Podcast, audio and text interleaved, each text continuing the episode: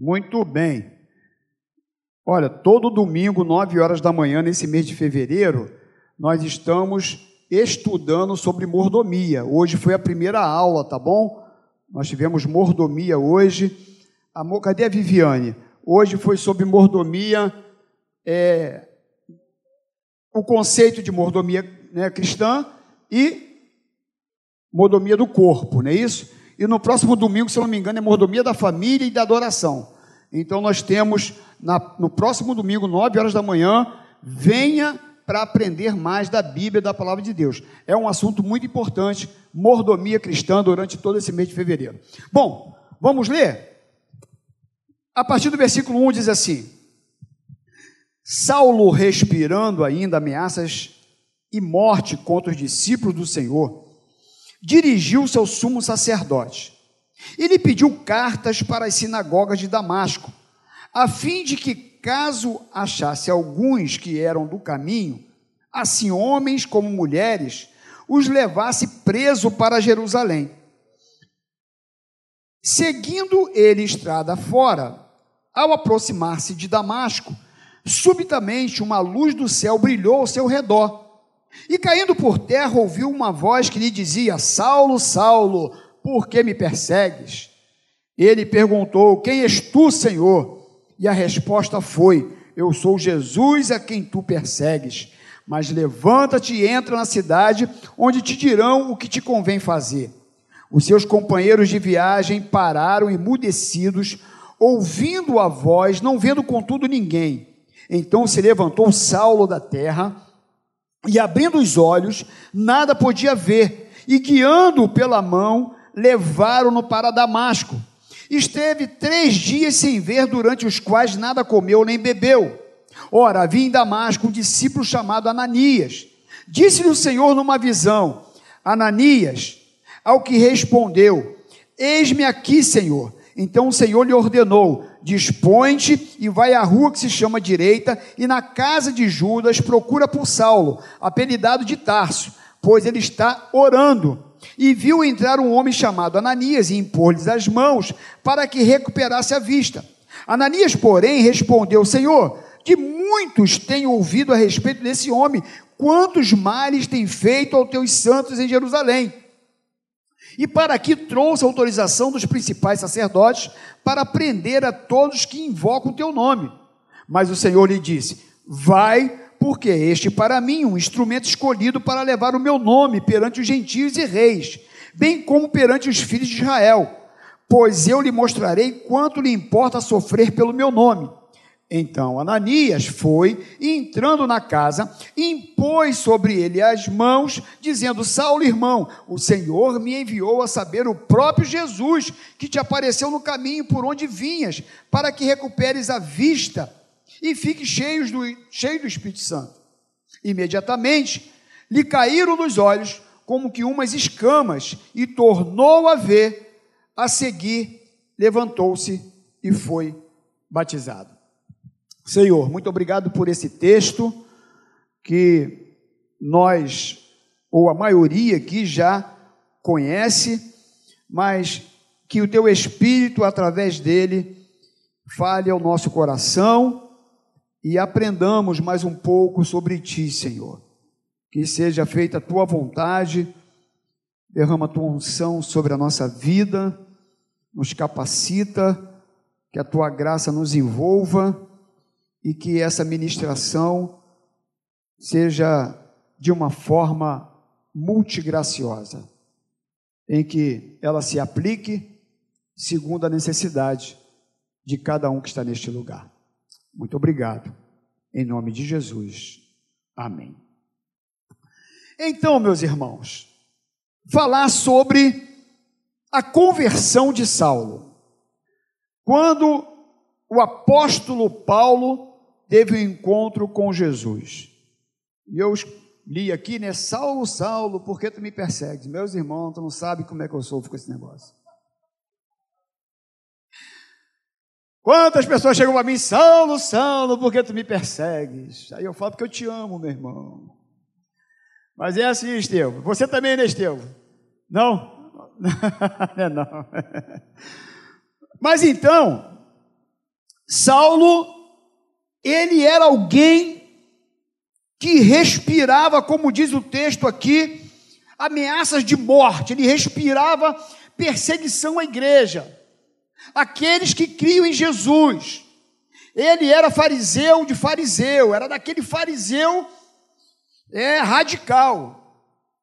E ele entendia que aqueles que criam em Jesus era uma seita, era algo maligno e que eles mereciam a morte, porque estavam pregando contra a lei, contra aquilo que ele cria e foi ensinado desde pequeno. Então, meus irmãos, diz aqui o texto, tua Bíblia está aberta, no versículo 1 diz isso: olha, Saulo respirando ainda ameaças de morte contra os discípulos do Senhor, ele foi até o sumo sacerdote e pediu cartas para as sinagogas de Damasco, a fim de se encontrasse alguns que eram no caminho, porque vocês sabem muito bem que os cristãos nessa época eram chamados do caminho, até porque eles andavam de casa em casa, né, pregando o evangelho.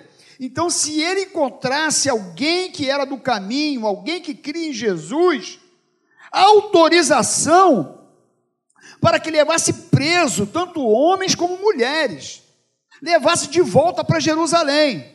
E diz então que ele seguindo estrada fora, indo em direção a Damasco, diz que subitamente, quando ele está no caminho para Damasco, uma luz do céu brilhou ao seu redor. E Paulo, então, caindo por terra, aqui não diz que é de um cavalo, não, tá, meus irmãos? Não sei, podia ser do cavalo, né? um camelo, podia estar andando, ah, não diz que foi de algum animal, não. Caindo por terra, ouviu uma voz que lhe dizia: Saulo, Saulo, por que tu me persegues. Meus irmãos, imagina você indo para prender os cristãos, porque Paulo jogava no cárcere, saía arrastando, matou alguns, e agora no caminho para Damasco, uma luz forte ilumina tudo ao seu redor e ele escuta essa voz dizendo: Saulo, Saulo, por que tu me persegues? E quando ele ouve essa voz, meus irmãos, eu entendo que Paulo, naquele momento, que ele ouviu essa frase: Saulo, Saulo, por que tu me persegues? Paulo, melhor, Saulo, que também se chamava Paulo, entendeu que era alguém superior a ele era alguém especial. Porque olha a resposta dele. Olha o que ele diz: Quem és tu? Senhor. Ele sabia que não era qualquer pessoa que tinha falado com ele. Ele sabia que aquela voz sobrenatural, aquela luz sobrenatural, foi algo de Deus. Era algo divino. Era algo maravilhoso. Era algo especial. E ele diz: Quem és tu, Senhor? E a resposta foi: Eu sou Jesus, a quem tu persegues. Imagina você escutar uma voz como essa. Que experiência que Saulo teve, meus irmãos. Que experiência fantástica. Eu tenho certeza que também aqui nessa noite, algumas pessoas tiveram algumas experiências ou experiências com Jesus maravilhosas. Não é verdade? Até porque nossas experiências de conversão, elas são maravilhosas, meus irmãos. São coisas tremendas, né? Eu me lembro o dia que eu tive a experiência com Jesus, eu não vi essa luz brilhando, nem essa voz tão audível assim, apesar apesar que eu lembrei daquilo que eu ouvi, mas eu pensei se eu falo ou não, né? às vezes a gente fala, parece até que é, que é algo, né? É que eu me lembrei agora, que quando eu cheguei na porta, assim, do culto, onde estava alguém profetizou descosta para mim. Falei: Eis que te escolhi desde o ventre da tua mãe. E aquela palavra deu uma pancada no meu coração. Sabe, meus irmãos, são experiências assim, Estevão. O Edinaldo estava lá, no dia desse culto, não estava, Edinaldo? Com o Ari, que era diácono, visita o filho pródigo, foi visitar meu irmão que estava desviado, atiraram no que viu, acertaram o que não viu. É porque Deus é que sabe, rapaz. Deus tem seus mistérios. Você estava lá nessa casa nesse dia.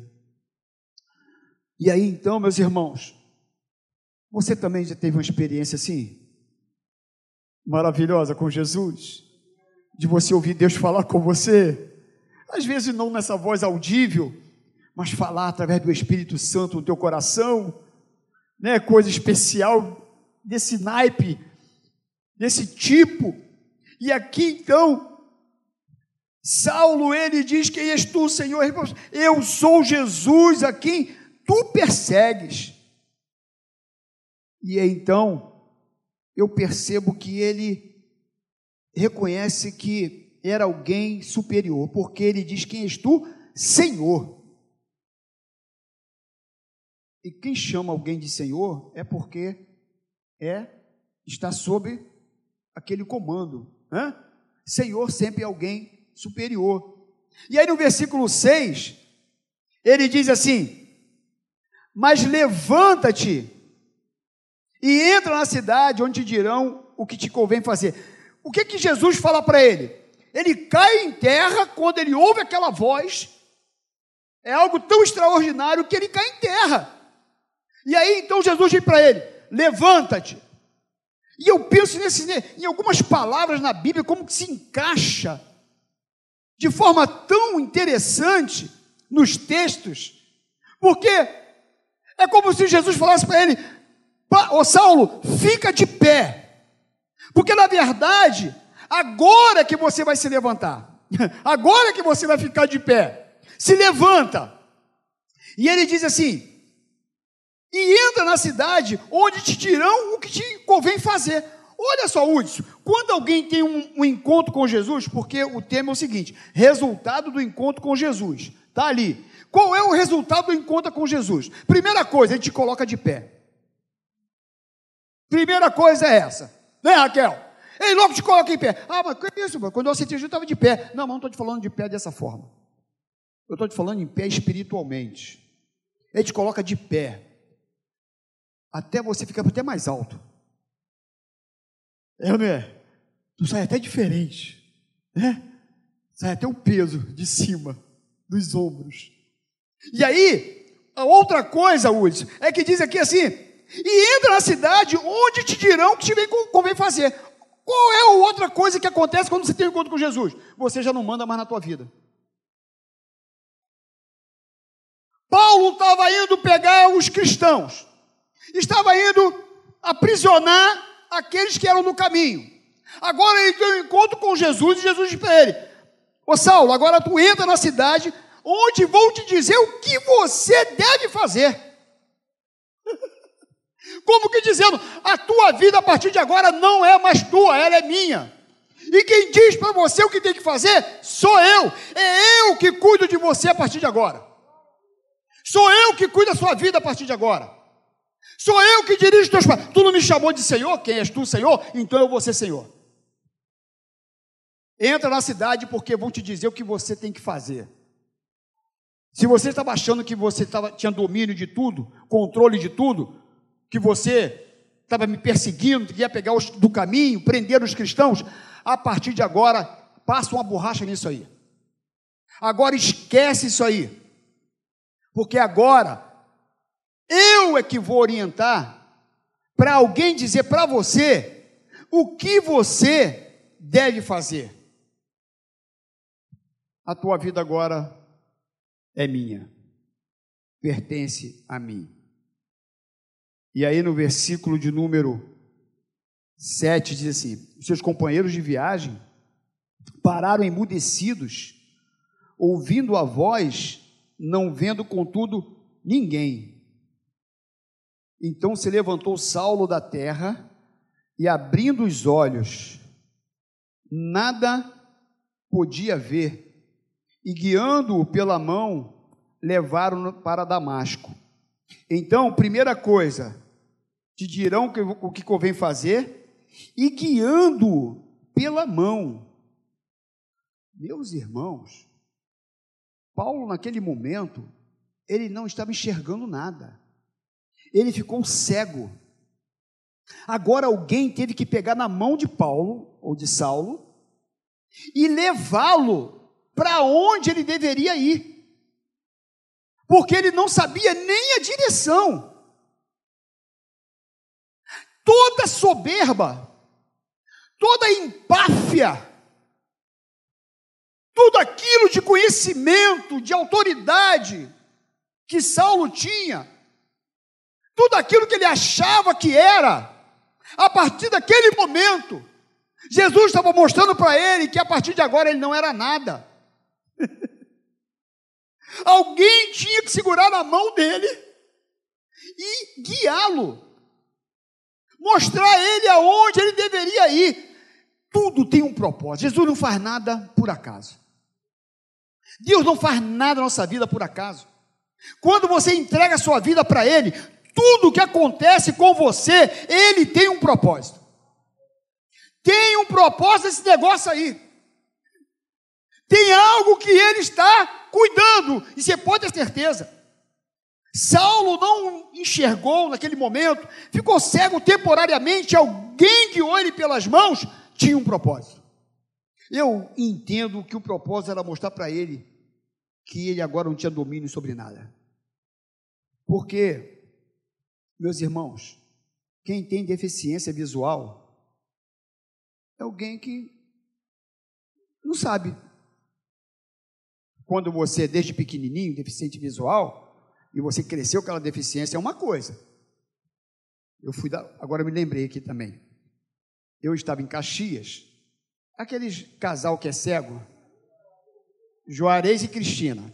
Aí, Estevam, eles me pediram para dar uma carona para eles, para levar, levá-los em casa. Aí eu coloquei eles no carro, falei, vou levar vocês em casa. Botei os dois no banco de trás e tô indo. Falei, vem cá, vocês moram aonde? Falei, tô com dois cegos dentro do carro, rapaz. Eu não sei onde eles moram. Como é que eles vão chegar em casa? E aí, então, eu perguntei, mas onde vocês moram? pastor, não, na época eu acho que não era nem pastor, acho que era diácono. Irmão, vira a primeira direita, eu virei. Aí agora vai em frente, eu falei, tá bom. Aí falou, agora sobe esse morro aí, eu subi. Aí você agora vira a segunda esquerda, eu virei. Aí você agora vai direto. Agora lá na frente, a terceira esquerda, eu vira, eu virei. Aí falou, cuidado que tem um quebra-mola aí. Olhei para a cara desse assim, vocês são cegos não, vocês estão de onda comigo, rapaz. Vocês estão de onda. Cuidado, pastor, tem um, tem um quebra-mola aí. Eu falei, tá legal. Chegou uma na frente, ó, tem outro quebra-mola ali. Aí eu, tá bom. Agora vira à direita. Eu falei, tá legal. Agora vai em frente, vai vira à esquerda. Eu falei, tá chegando? Tá, é naquele portão azul ali. Ó. Eu falei, ó, fala sério, rapaz.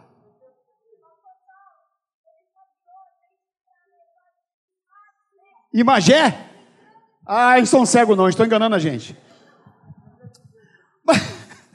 Eles são cegos, sim. Eles são cegos, a gente conhece eles.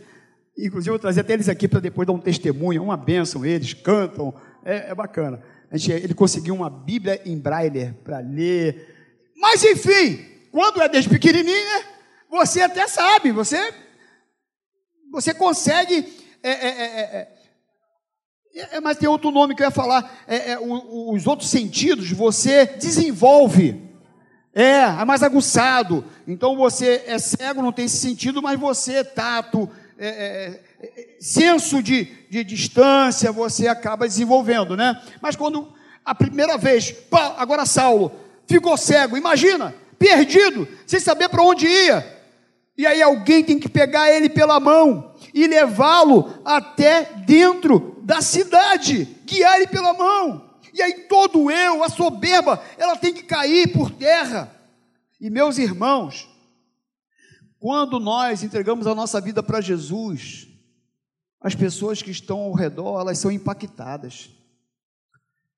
Porque diz que os seus companheiros de viagem parados, emudecidos, eles não falavam nada ouvindo a voz, não vendo contudo ninguém, eles não viam ninguém, mas ouviram aquela voz: Saulo, Saulo, por que tu me persegues? E aquela grande luz. Imagina essas pessoas também que estavam com Saulo ali, o seguindo, acompanhando aquela comitiva. Quantos ali também não tiveram experiência com Jesus por conta dessa situação? E eu tenho certeza também que muitas pessoas tiveram encontro com Jesus por causa da sua vida.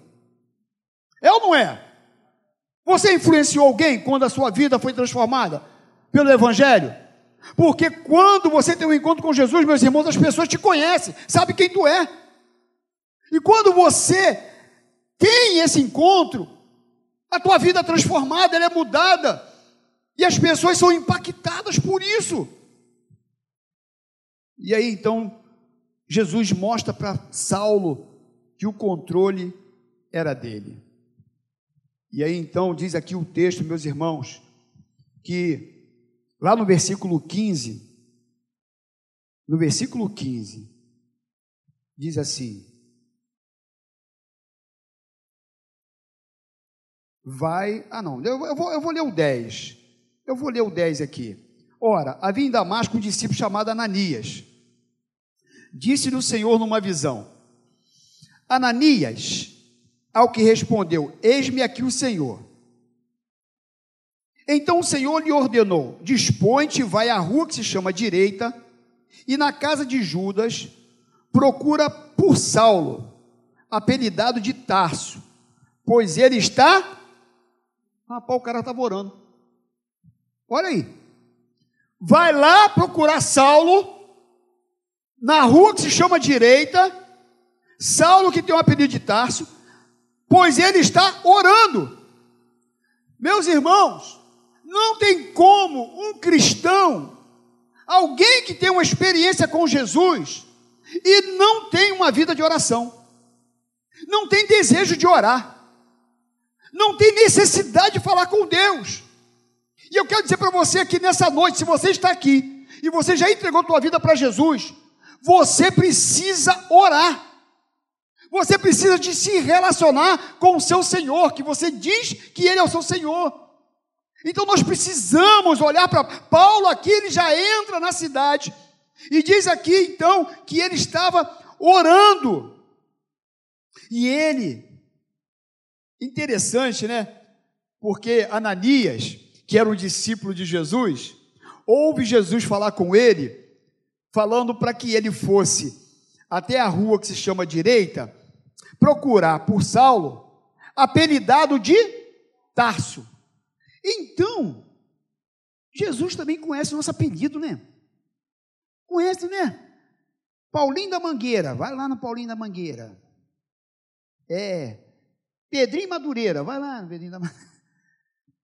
Saulo de Tarso, porque era o lugar que ele morava. Vezes você chama Paulinho da Mangueira, porque ele mora na Mangueira, né? Paulinho Madureira, de Madureira, né? E Saulo de Tarso era a cidade dele, era o apelido dele. Ele era conhecido como Saulo de Tarso. E aí eu, eu até coloquei isso aqui, porque um dia eu estava orando, de vez em quando eu oro, entendeu, meu irmão? Quando eu estou distraído.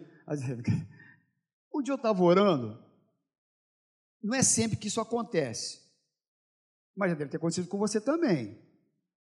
E eu ouvi Deus falar comigo, o Senhor falando comigo, falar assim: Saulo, vai lá na casa do mamão e fala do meu amor para ele. Você sabe que era o mamão. Tá aqui o Silas que não me deixa mentir sozinho. Ele conhece o mamão.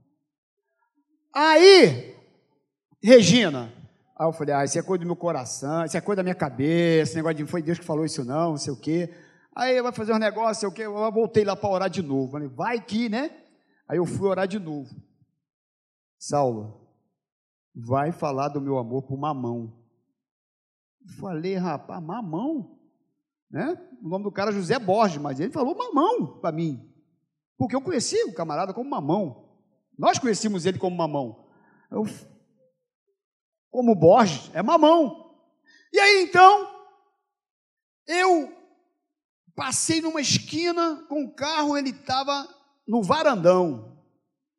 Lá onde eu parava também, no ponte, lá no varandão. E ele estava lá, no, né? E aí eu parei, eu vi o mamão, aí eu chamei, mamão, chega aí.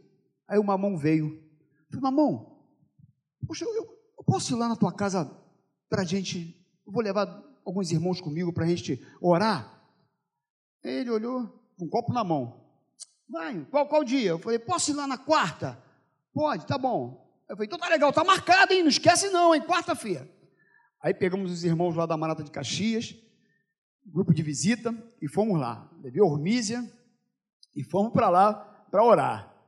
Aí fizemos o culto, falamos de Jesus. Quem aceitou Jesus? O mamão. O mamão aceitou Jesus. Hoje ele é pastor lá em Goiânia. Ele fala na nossa língua, né?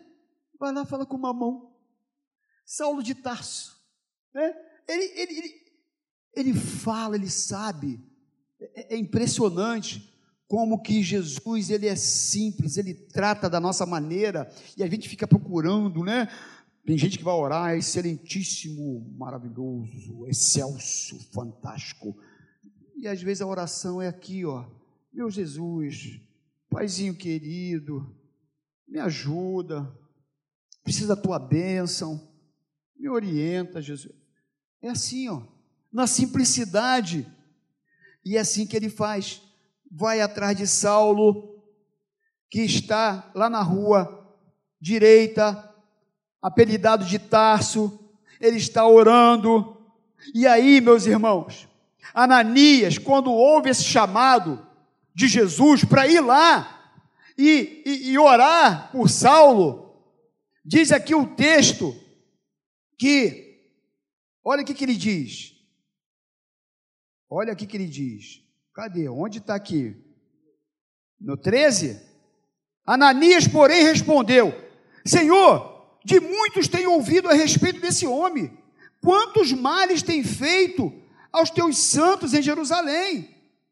E ele trouxe até autorização dos sacerdotes para prender a todos que invocam o teu nome. Como que dizendo, Jesus, tu está mandando eu ir lá para falar com Saulo? Esse cara é maior perigo. Esse cara é perigoso. Esse camarada pegou carta para matar os cristãos. Ele persegue os cristãos. E o Senhor está mandando eu ir lá e orar por ele? Como dizendo, ô Jesus, dá para escolher o outro não? Dá para escolher o Silas não para ir lá? É como alguém falar assim, dá para tu ir lá no, no Morro Catinguelê e tem o, tem o, o mamão. Tem o, não dá para ir lá orar por ele, não? O Jesus falou, vai lá e ora por ele. E aí você, mas, mas Jesus, lá em cima no morro, tem que orar por ele, mas o camarada lá é matador, o cara lá é perigoso. Pô, manda a Regina, tem mais poder do que eu. Não, manda outro.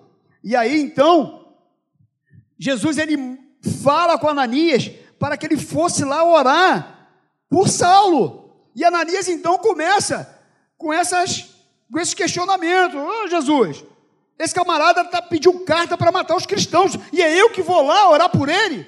E aí no versículo 15, o Senhor diz para ele: Vai, porque este para mim é um instrumento escolhido, para levar o meu nome perante os gentios e reis, bem, bem como perante o filho de Israel. Pois eu lhe mostrarei quanto lhe importa sofrer pelo meu nome.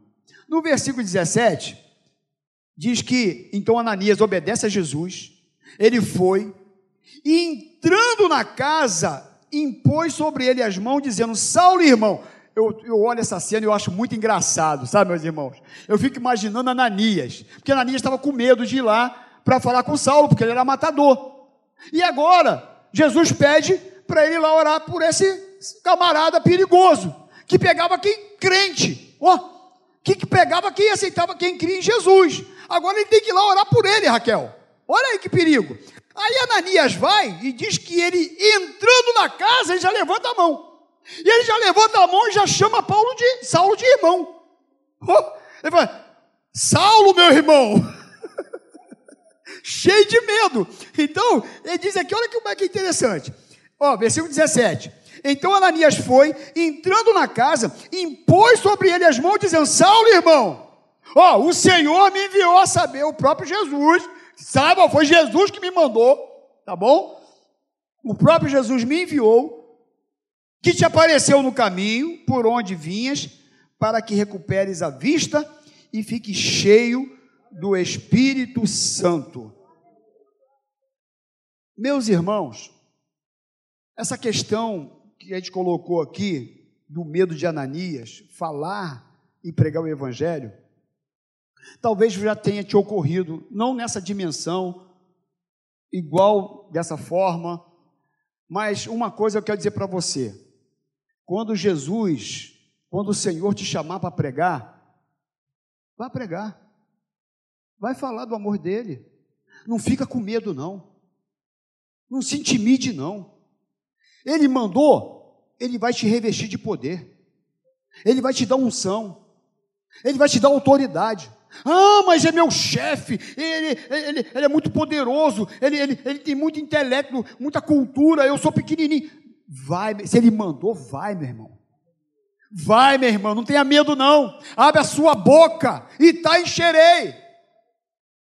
Falar em orando e Deus falar, isso não é sempre não, tá, meu irmão? Pensa, poxa, o pastor é muito espiritual, Deus fala com ele. Não, isso é, entendeu? É igual o cometa Halley.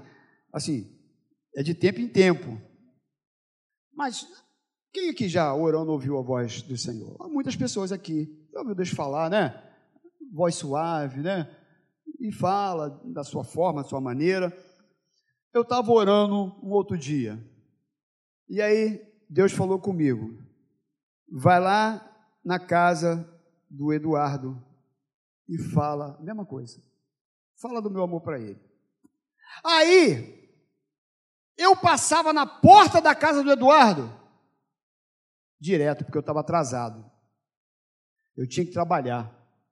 E aí eu falei, puxa, Deus mandou eu falar o Eduardo do amor dele. Mas depois eu venho, depois eu venho, depois eu venho, porque eu tenho que trabalhar. E eu passava. Aí o Hélio, Daí uma semana eu passava perto da casa dele, e aí eu olhava para a porta dele e lembrava. A Espírito de Deus me lembrava. Você lembra que Deus mandou você falar do amor dele para o Eduardo? Aí eu lembro, mas infelizmente agora estou indo para o banco. E o banco vai fechar, eu tenho que ir embora. Tá. Aí daí, daqui uns três dias, eu passava de novo lá na porta do Eduardo Roseli. E aí eu lembrava que eu tinha um compromisso. E eu passava direto. Aí chegou um domingo pela manhã, eu diácono lá em Caxias. E aí lá, ajudando a arrumar lá os irmãos que estão chegando para o culto, arrumando, arrumando, arrumando. Quando eu entro assim no, no corredor central, que eu olho assim onde está o Silas mais ou menos, que eu olho, quem estava lá? Quem? Quem? O Eduardo. Quando eu vi o Eduardo, eu falei, glória a Jesus. Oh, Senhor, muito obrigado. Não, não, fiz assim no meio do culto, né? Mas não, é nem, não tinha nem começado o culto ainda, mas eu. E aí, eu, quando eu vi, eu falei, glória a Deus, aleluia. Que bom, Eduardo, que você está aqui, rapaz. Que alegria que você está aqui nessa manhã, Eduardo. Quem te trouxe, Eduardo? Quem te convidou? Aí ele assim: foi ela. Quando eu olhei, uma senhorinha de uns 90 anos. Aí quando ele falou assim, foi ela. Aí eu olhei, Aí eu falei, glória a Deus, né? Que ele está aqui, glória a Deus. Quando eu virei, o Espírito Santo de Deus falou comigo. Quando eu te enviar, quando eu te mandar, e você não for, eu levanto o outro. Eu ganhei um tapa assim, espiritual. Eu acho que eu rodei naquele corredor assim, ó. Pá!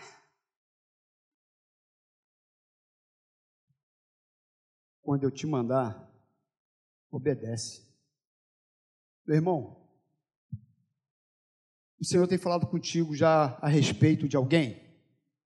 Tem colocado no teu coração que você precisa abrir tua boca para pregar para alguém? Porque às vezes você fica orando por essa pessoa, para Deus enviar alguém, e Deus está falando é com você.